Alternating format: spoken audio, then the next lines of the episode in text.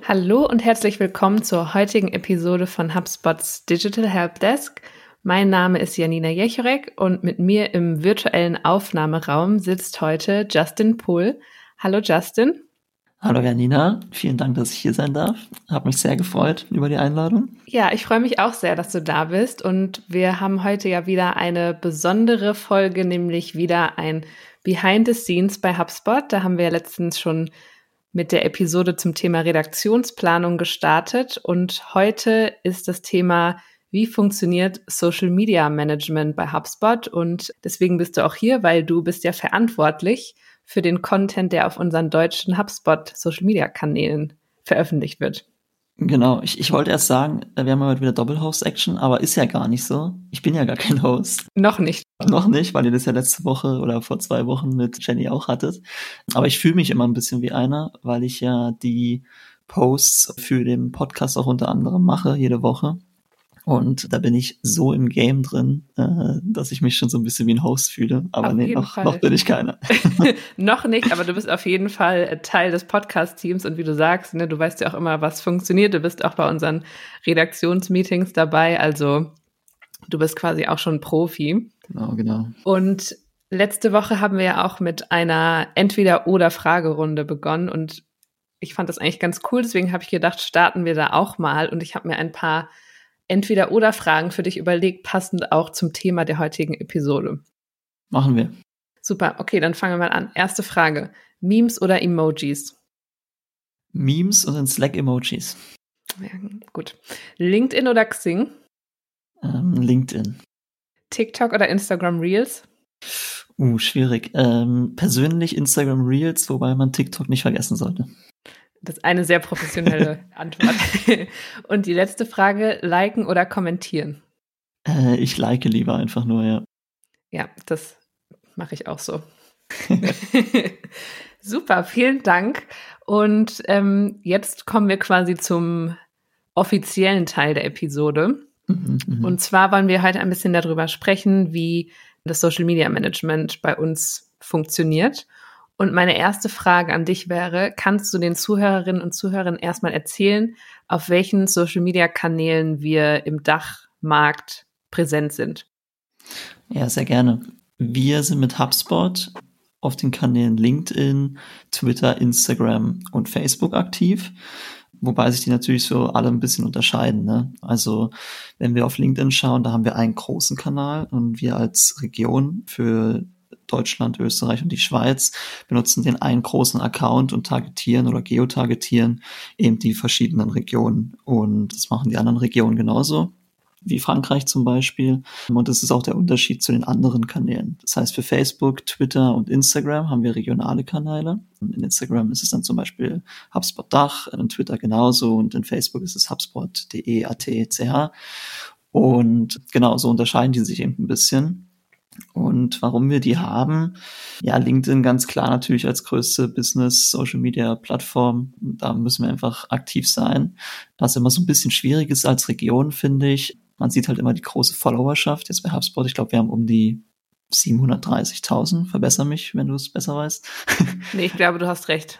Ja, also um den Dreh auf jeden ja. Fall. Und wenn man dann natürlich auf die Region das reduziert, dann reduziert sich natürlich krass die, die Audience. Ne? Also ich glaube, bei uns sind es ungefähr 22.000 dann für den deutschsprachigen Raum. Mhm. Und das ist natürlich schon ein großer Unterschied dann zu der Audience, die eben der, der US-Markt hat. Und genau, das ist bei LinkedIn so. Bei Instagram, Twitter und Facebook haben wir unsere eigenen Pages. Instagram benutzen wir hauptsächlich so für Brand Awareness und um eben auch mit der Community ein bisschen zu engagen. Twitter ähnlich. Da sind viele Partneragenturen von uns mhm. vertreten und auch mit denen kann man dort immer ganz gut in Kontakt treten. Und auf Facebook, ja, Facebook ist so ein bisschen schwierig, würde ich sagen. Ja. ja, ja, das ist eben einfach, es läuft so ein bisschen nebenbei. Aber wir haben halt immer noch eine ganz gute Reach auf Facebook und es entsteht auch einfach noch Traffic für die Dinge, die wir dort posten, wie sei es der Blog oder eben jetzt hier der Podcast. Also es generiert schon noch Klicks, aber das Engagement, die Interaktionen auf Facebook sind einfach nicht mehr so stark und deswegen ist der Fokus auch nicht mehr so stark auf Facebook einfach bei uns.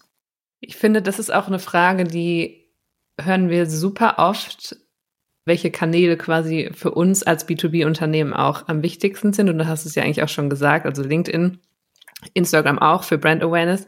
Und ich finde, man merkt auch einfach diesen Trend generell, dass viele Leute nicht mehr so aktiv sind wie, also auf Facebook wie vor, weiß ich nicht, fünf Jahren.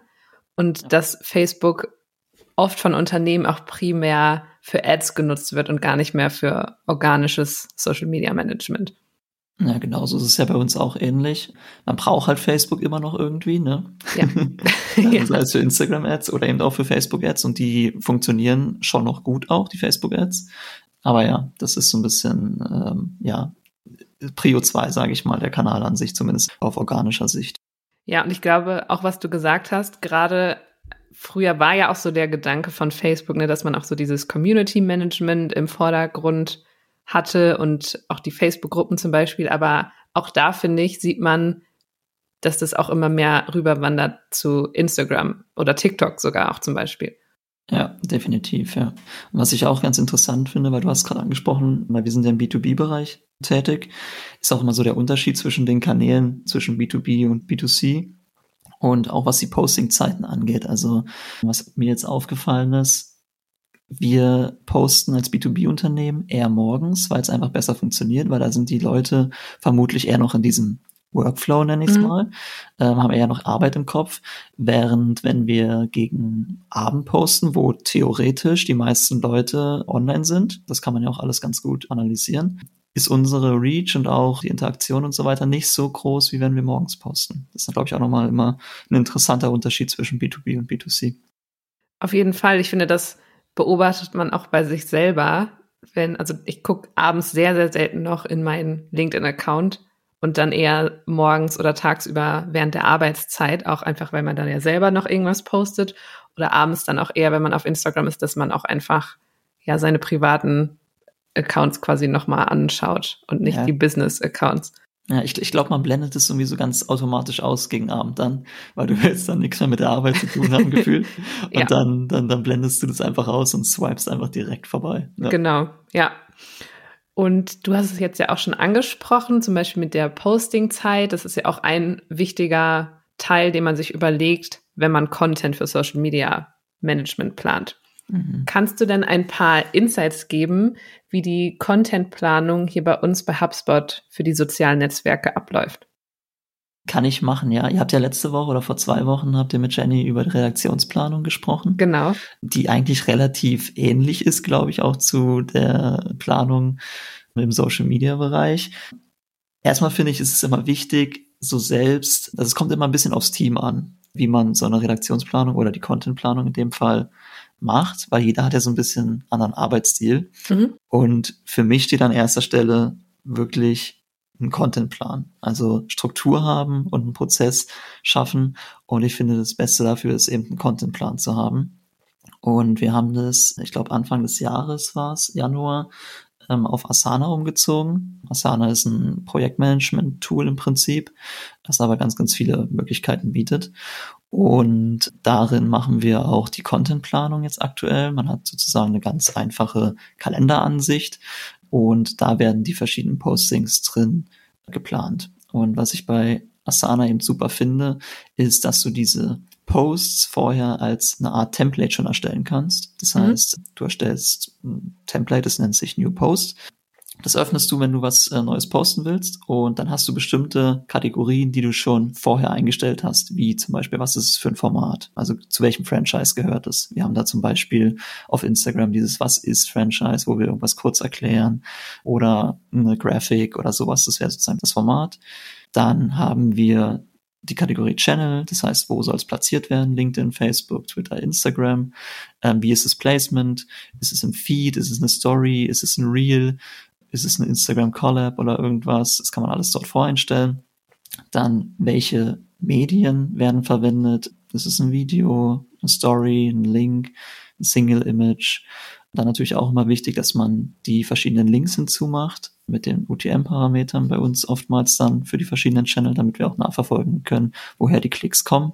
Mhm. Und was ich bei Asana ganz cool finde, ich habe dann noch einen Task hinzugefügt oder eine Kategorie, die nennt sich Contributing to. Und wenn wir zum Beispiel den Podcast promoten, dann contributed es logischerweise zum Podcast. Oder wenn wir den Blog promoten, dann contributed das zum Blog. Und es gibt ein Dashboard in Asana, da kannst du dann immer sehen, wie viele Posts du zum Beispiel rausgesendet hast zum Blog oder zum Podcast. Und so kannst du halt ganz gut in der Contentplanung erkennen, okay, vielleicht verlagert sich es gerade ein bisschen zu sehr auf den Blog, da müssen wir ein bisschen ausgleichen, vielleicht sollten wir ein bisschen mehr in Richtung Podcast oder HubSpot Academy zum Beispiel gehen. Mhm. Ja.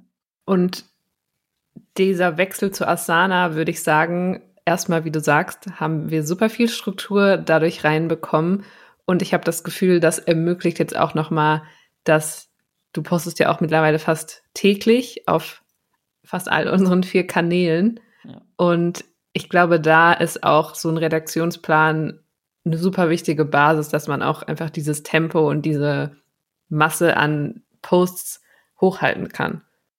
Ja, glaube ich auch. Also ich glaube, das Wichtigste dafür ist, eine gute Struktur und Prozess zu entwickeln. Weil wenn man nur so von Tag zu Tag lebt, dann kriegt man dieses regelmäßige Posten fast nicht hin. Weil sonst mhm. rennt man immer den Posts hinterher. Und deswegen ist es schon wichtig, dass man sich ja klare Strukturen und Prozesse überlegt, wie man das so einfach wie möglich machen kann. Gerade wenn jetzt ein Social Media Team nicht super groß ist. Also klar, wenn man da bei großen Enterprises guckt, die haben oftmals riesige Social Media Teams oder auch unser OS-Team hat ja ein sehr, sehr großes Social Media Team. Mhm. Dann ist es immer ein bisschen anders. Aber wenn das Team nicht so riesig ist, dann ist es schon wichtig, dass die Strukturen und Prozesse funktionieren, ja. Mhm. Jetzt hast du ja schon so ein bisschen die Basis oder die ersten Schritte von dem Redaktionsplan auch erklärt. Jetzt würde mich natürlich auch interessieren, wie findest du denn immer neue Themen, gerade im Hinblick darauf, dass wir sehr regelmäßig auf vielen verschiedenen Kanälen posten, die auch alle unterschiedliche Inhalte pushen oder wo auch unterschiedliche Zielgruppen unterwegs sind. Ja, also ich glaube, es gibt nichts Besseres, als bei HubSpot zu arbeiten, um Themen zu finden. Weil wir produzieren einfach so viel Content bei HubSpot, sei es der Blog, sei es der Podcast, die HubSpot Academy. Wir haben super viele Offer, die wir anbieten. Mhm. Wir haben so viele Inhalte, wo man sich dran bedienen kann. Und deswegen ist eigentlich nie Not an der Mann oder Frau, Content zu finden. da gibt's wirklich so viel. Und ja, wie man das so entscheidet, was man sich denn, was man dort nimmt. Ich gucke mir immer an, was haben wir denn überhaupt die Woche, was steht an, mhm. wo soll so ein bisschen Traffic landen. Da haben wir klar immer unsere Blogposts, wir haben den Podcast, wir haben die Academy und ich gucke dann einfach, was passt denn jetzt die Woche ganz gut mhm. und plant es dann mehr oder weniger ein, ja. Ich finde es auch schön, was du gesagt hast, dass wenn man generell schon Content zur Verfügung hat, dass man den dann auch einfach wieder repurposen kann. Ja. Ich finde, das ist auch ein super wichtiger Tipp für gerade auch kleinere Unternehmen oder wie du auch gesagt hast, Leute, die nur vielleicht aus einer Person bestehen für das Social Media Management oder das auch nur nebenbei machen. Wenn man einfach schon Content zur Verfügung hat, kann man den super easy und schnell auf ja, Social Media repurposen und trotzdem dann auch seine anderen Kanäle noch organisch promoten und miteinander verknüpfen. Genau, und das ist eben einfach, was auch so eine Struktur und Prozess durch so einen Contentplan mitbringt, ne? Dass man halt ganz klare, ich nenne es mal Franchises erstellen kann, mhm. die man immer mal wieder verwenden kann und einsetzen kann. Und dadurch kriegst du auch eine gewisse Regelmäßigkeit rein. Ja. Mhm. Du hast jetzt auch schon erzählt, was wir für die Contentplanung bzw. den Redaktionsplan nutzen an Tools.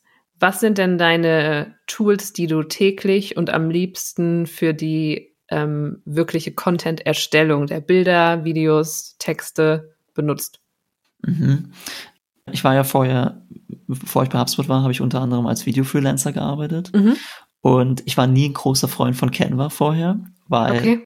als Video-Freelancer, da musst du natürlich mit der Creative Suite arbeiten, ganz klar von Adobe, ohne Werbung hier zu machen. Und habe deswegen auch immer viel, wenn es auch um statische Visuals ging, entweder mit Illustrator oder Photoshop gearbeitet. Mhm. Aber wenn du dann wirklich täglich im Prinzip Content produzieren musst, ist einfach Canva wirklich das aktuell meiner Meinung nach beste Tool. Also ich bin jetzt neuerdings sehr, sehr begeistert von Canva. Du hast so viele Möglichkeiten. Die haben das ganze oder die ganze App auch super gut improved. Mhm. Und deswegen Content-Erstellung gerade wenn es um Visuals geht, auf jeden Fall mit Canva. Mhm. Auch Stories und so weiter werden auch mit Canva erstellt. Je nachdem dann vielleicht auch noch ein bisschen in Instagram, wenn es dann um die Sticker geht, also um die Sachen, die so ein bisschen Interaktion bringen sollen. Dann auch gerne mit Instagram selbst. Aber wirklich für die Visuals ist es Canva.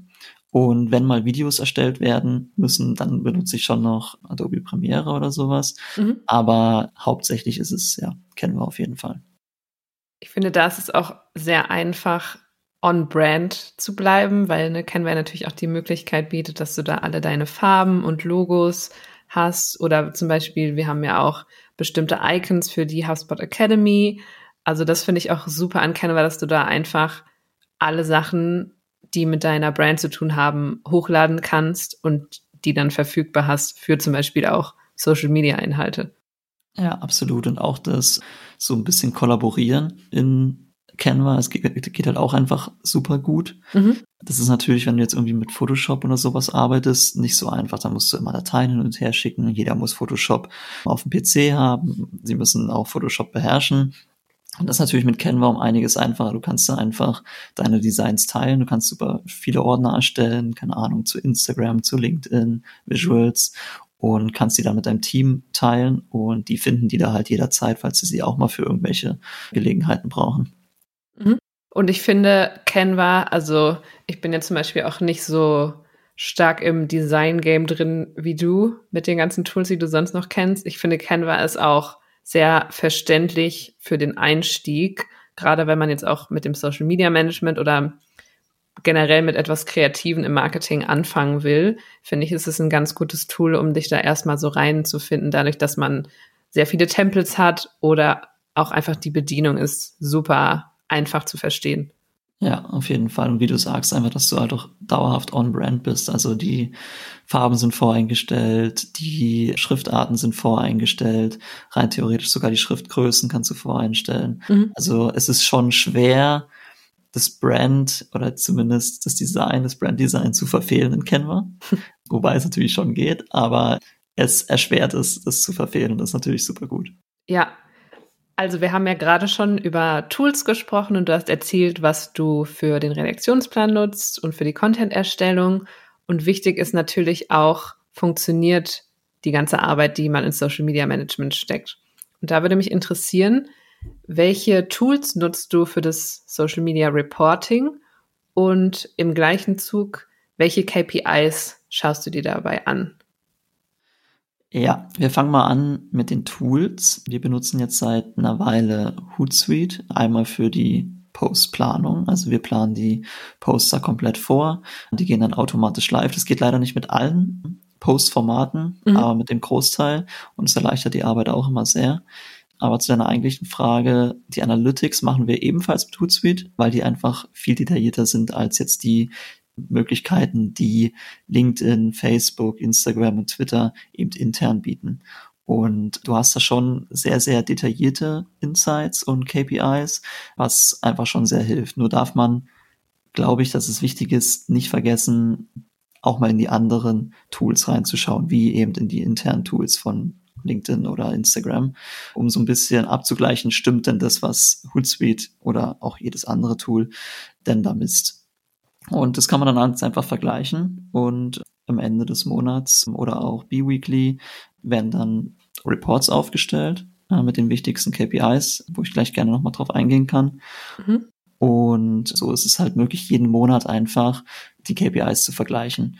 Und Hootsuite bringt da schon wirklich sehr viel, finde ich. Also vorher, wo wir ohne Hootsuite noch gearbeitet haben, war so ein Metrics-Vergleich irgendwie schon schwieriger. Ja, und ich glaube, gerade das ist wichtig, wenn man so viele Kanäle wie wir bedient. Denn ich glaube, wenn du nur zum Beispiel auf Instagram tätig bist, dann kann man vielleicht auch nur die Analyse-Tools von Instagram nutzen. Aber gerade weil man ja auch sehen will, wenn man auch manchmal den gleichen Content postet, wie funktioniert er und wie performt er auf den Kanälen im Vergleich. Definitiv. Und Hootsuite benutzt auch ähm, oder hat auch die Möglichkeit, eben weiter in die Vergangenheit zu schauen. Mhm. Bei Instagram kannst du nur, ich muss jetzt lügen, ich glaube 90 Tage, wenn ich mich nicht irre, maximal zurück. Ja. Und das ist natürlich, wenn du dann irgendwie einen Quarterly-Vergleich machen willst, nicht so geil, weil dann fehlt dir irgendwie die ersten Monate vom Quarter davor, mhm. wenn du es nicht direkt am ersten machst. Und da ist schon ganz gut, wenn du irgendwie theoretisch zwei Jahre zurückgehen kannst und dir deinen ganzen Verlauf von deiner Performance anschauen kannst.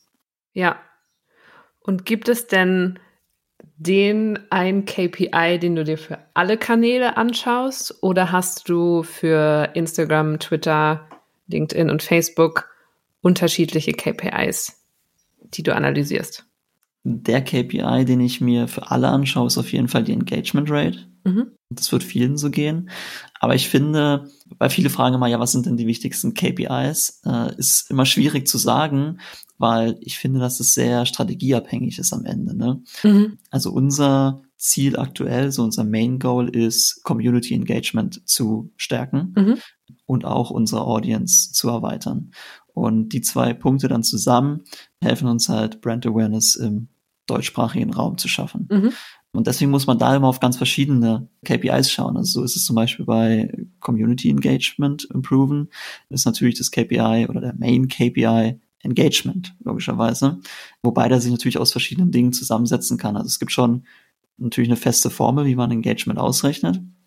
Aber ich finde, man muss auch immer noch ein paar andere Punkte, die passend zur Strategie sind, beachten. Also bei uns ist zum Beispiel, wir gucken auf Klicks, auf Likes, auf Shares, auf Comments, auf Mentions, Profile Visits, Favorites oder Saves auf Instagram zum Beispiel, auf Twitter dann Retweets, Inbound Web Traffic, die Completion Rate in Stories. Also es gibt ganz, ganz viel, wie du hörst. Die Liste ist unendlich. Die Liste ist wahrscheinlich unendlich, genau.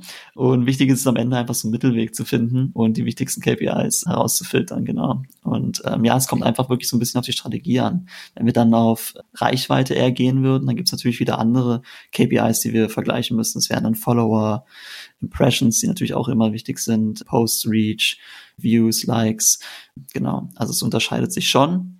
Und ich würde sagen, immer die KPIs an die Strategie anpassen und nicht einfach blind sagen, okay, Engagement Rate und Impressions sind für mich das Wichtigste. Das finde ich ein sehr guter Hinweis. Ich glaube, das vergessen viele Leute auch, gerade wenn man mit dem Social Media Management startet, dass man einfach denkt, okay, wir legen jetzt los, weil wir haben auch so viel Content und wir schauen dann einfach mal, was passiert. Und natürlich ist es gut, wenn man viele Impressions hat, aber wie du sagst, das ist ja vielleicht auch nicht für jeden das Hauptziel, was man durch seine sozialen Medien erreichen will. Und deswegen ist es ganz wichtig und ganz hilfreich, dass einfach die KPIs vorher festzulegen, damit man da dementsprechend natürlich auch den Content planen kann. Ja, genau. Und was, was ich auch immer ganz cool finde, es gibt auch so, so kleine KPIs, jetzt wie auf Instagram, zum Beispiel die Saves oder die Completion Rate von Stories. Mhm. Also wie wurde die Story durchgeklickt, also wie viel Male oder bis zum Ende. Und das sind immer so kleine KPIs, die aber wirklich einen Eindruck geben, wie dein Content funktioniert. Und dann weißt du manchmal, dass du nur ein paar kleine Dinge anpassen musst. Zum Beispiel bei Saves ist es so, wenn du super viele Saves hast, dann kannst du davon ausgehen, dass dein Content relativ hochwertig ist oder eben auch einen Mehrwert bietet. Mhm. Wenn dafür zwar die Views aktuell noch nicht so stimmen oder die, die Klicks allgemein oder deine Reach, dann liegt es aber, glaube ich, nicht an der Qualität deiner Posts, sondern vielleicht bist du einfach noch am Anfang und musst ein bisschen Geduld haben. Deswegen geben solche kleinen KPIs auch immer eine ganz gute Richtung, wohin man sich entwickeln sollte. Das finde ich auch super spannend. Es ist ja auch einfach so schwer auf den ganzen Kanälen mit den anderen Unternehmen oder auch Influencern und Influencerinnen quasi noch gesehen zu werden. Mhm. Von daher finde ich, ist auch die KPI safe super hilfreich und gerade für uns auch als HubSpot, wir wollen ja Content mit Mehrwert liefern. Es ist dann, finde ich, auch schön zu sehen, dass es dann funktioniert und auch mit deiner Zielgruppe resoniert. Ja, definitiv. Und du hast ja auch als ein wichtiges Ziel von unserem Social Media Management das Community Management genannt. Auf was achtest du denn, wenn du mit der Community interagierst oder wenn du auch Social Listening zum Beispiel betreibst? Ich glaube, das Wichtigste dabei ist, nicht einfach blind irgendwo zu kommentieren und zu liken. Man muss sich auf jeden Fall so eine Community aufbauen in seiner eigenen Nische irgendwie. Mhm. Und was natürlich immer gut funktioniert und ja auch gerne gesehen ist, wenn du bei deiner Community eben auch kommentierst oder einfach interagierst. Da bringt es aber nichts, einfach nur irgendwelche Smileys drunter zu posten, weil äh, das kann man sich dann irgendwie auch sparen, meiner Meinung nach. Ähm, ist natürlich immer ganz schön, wenn du dann auch in deinem Kommentar irgendwie einen Mehrwert lieferst. Keine Ahnung, wenn du zum Beispiel auf die Frage von dem jeweiligen Post eingehst oder noch eine Ergänzung hast. Und sowas kann man immer ganz gut einbauen und sowas wird ja dann auch gerne gesehen von den Leuten, die eben den Post erstellt haben. Mhm. Genau, also das, so ein Mehrwert bieten mit seinen Interaktionen, finde ich, ist das Wichtigste im Community Engagement. Ansonsten also bei uns ist es aktuell so, dass wir abends uns immer eine Stunde Zeit nehmen, um bei der Community zu interagieren oder mit unserer Community zu interagieren, sei es bei ihnen zu kommentieren, auf die Stories zu reagieren, bei unseren eigenen Comments zu interagieren. Das ist natürlich sehr, sehr zeitaufwendig, muss mhm. man sagen. Und manchmal fällt es dann leider auch ein bisschen hinten runter dann passiert die Stunde vielleicht doch mal nicht am Abend, sondern dann muss man irgendwie am nächsten Tag vielleicht wieder ein bisschen mehr reinstecken. Aber im Grunde sollte man sich schon die Zeit nehmen, weil das hilft einfach ungemein, das Engagement eben auch hochzutreiben. Und es ist ja auch schön, wenn man irgendwie eine kleine Community hat, die mit einem interagiert. Ja. Auf jeden Fall. Und da finde ich, hast du dann ja auch wieder Leute, die dir auch direktes Feedback zu deinem Content geben können. Oh. Weil die geben ja dann wirklich auch mal ihre Meinung ab. Und ich finde es auch schön, was du gesagt hast, dass man nicht nur einfach zum Beispiel ein Smiley unter irgendwas kommentiert, sondern auch einen wirklichen Kommentar mit Mehrwert. Dadurch entstehen ja dann auch wirklich Konversationen unter den Nutzerinnen und Nutzern. Weil, wie du sagst, so ein Smiley kann ja jeder posten, aber dadurch läuft ja auch die Unterhaltung nicht weiter. Ja, auf jeden Fall. Ja, es ist, glaube ich, es ist, es ist immer nicht so einfach. Man muss irgendwie so ein, so eine Voice finden in seiner Community. Mhm.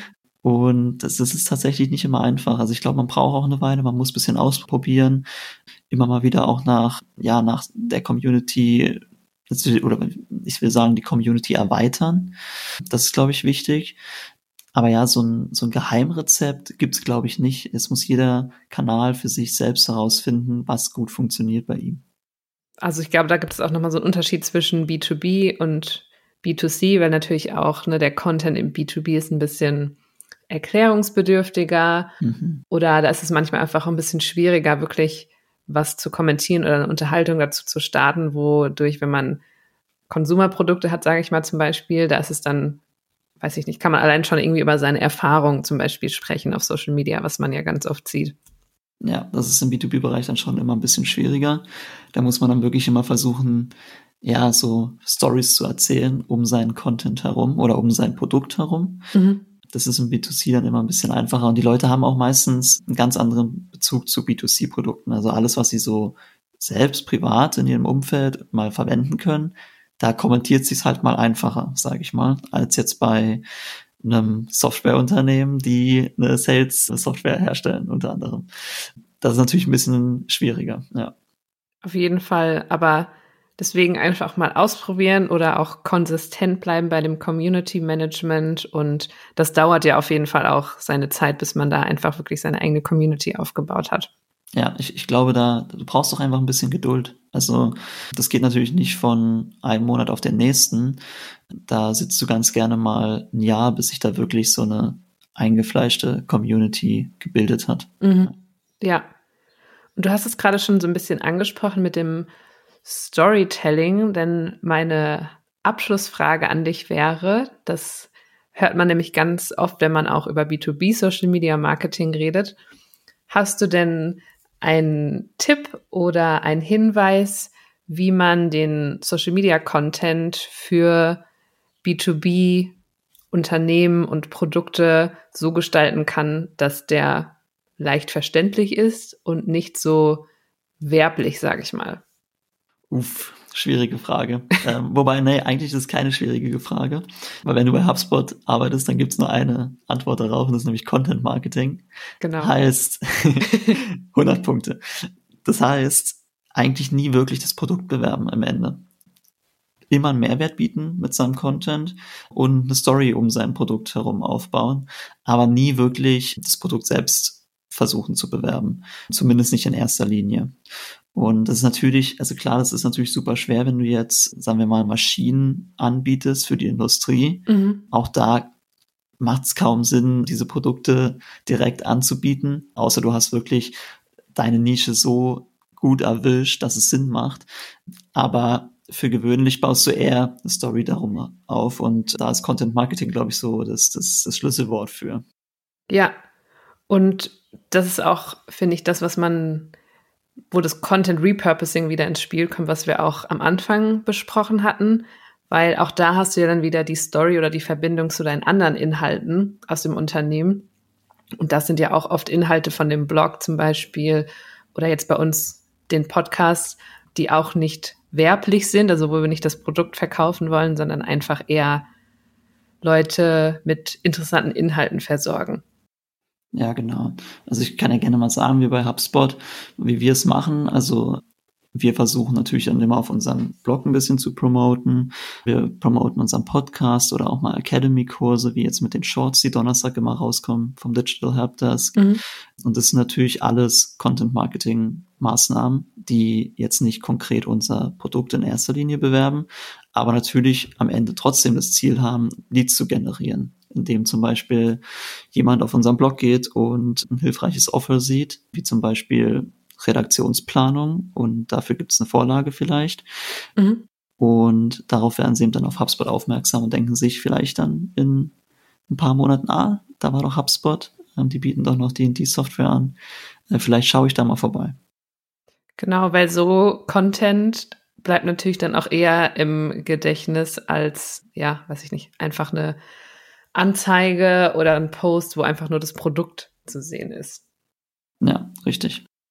Ja, das finde ich einen, einen sehr schönen Abschluss. Ähm, vielen Dank, Justin, für deine Zeit heute und dass du uns einen Blick hinter die Kulissen des Social Media Managements gegeben hast.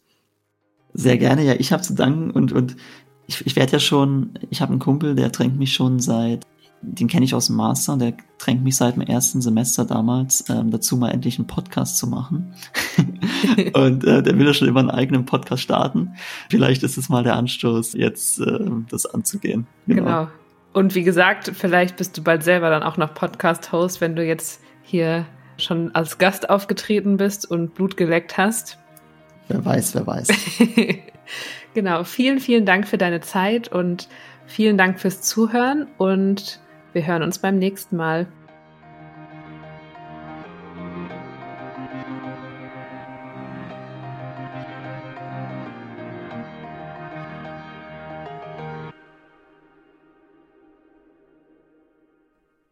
HubSpot. Wachstum mit System.